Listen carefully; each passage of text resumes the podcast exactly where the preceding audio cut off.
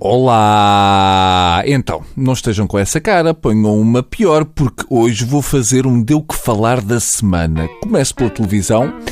Ainda não sei o que dizer daquelas reportagens do jornal da SIC sobre futebolistas que perderam tudo o que tinham. Estou um bocado dividido. Acho que eles expõem o seu caso com dignidade, mas a SIC abusa um bocadinho. Por exemplo, já percebemos que a situação do António Veloso é deprimente. Não é preciso pôr o Miguel Ângelo a cantar. Tenho de dizer que custa-me mais perceber onde é que o cadete gastou a massa toda do que no caso do António Veloso. Parecendo que não, com o que o Miguel Veloso devia morfar quando era puto, é compreensível que só em Tulicreme tenha ido metade da fortuna. Não percebi bem o objetivo daquelas reportagens. Mas acho que começamos a ter um excelente 11 de falidos. Custou um bocado ver a situação do Veloso. O que eu pergunto é: os indivíduos que fizeram a pirâmide do Eusébio em três dias não faziam um T2 ao Veloso numa semana? Hum? Acho que era na boa. Vamos lá ver, senhores da SIC. Em termos educacionais, acho que a ideia é boa.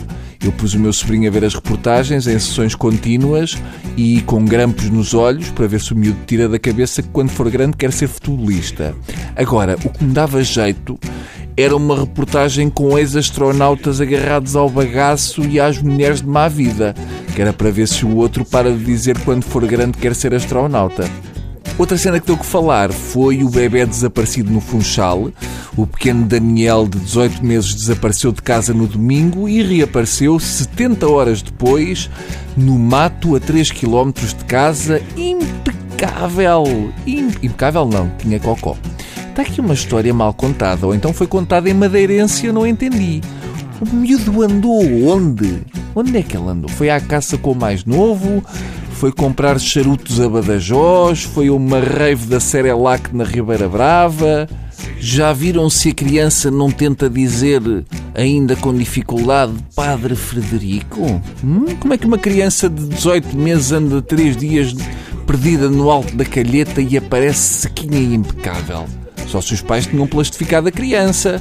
Pensar que uma criança de 18 meses andou a gatinhar 70 horas em direção ao Funchal faz tanto sentido como dizer que quem o trouxe a casa foi uma ecografia a andar de bicicleta. Uma criança de 18 meses sozinha a vaguear pelos arredores da calheta é capaz de dar nas vistas, a não ser que haja por ali um camping de anões. Quem é que rapta uma criança na Ilha da Madeira? Qual era o plano? Ah, raptamos um miúdo, metemos no carro e fugimos pela ponte que vai dar a Famalicão. Eu, quando era miúdo, uma vez também desapareci de casa durante 3 anos. Mas ninguém deu por isso. Ah, Bruno, não estejas assim. Não é, Bruno, não estejas assim. Não te conheço de lado nenhum. que é que me estás a tratar por tu? Conheces-me de onde? Da rádio.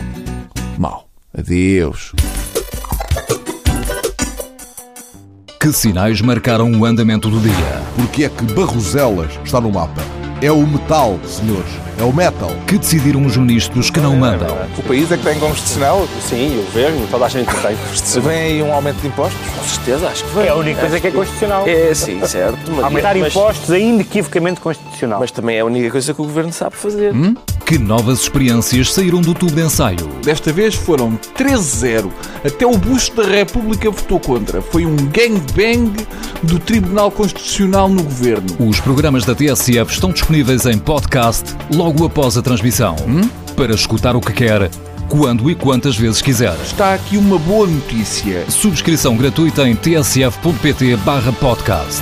Tudo o que se passa, passa na TSF.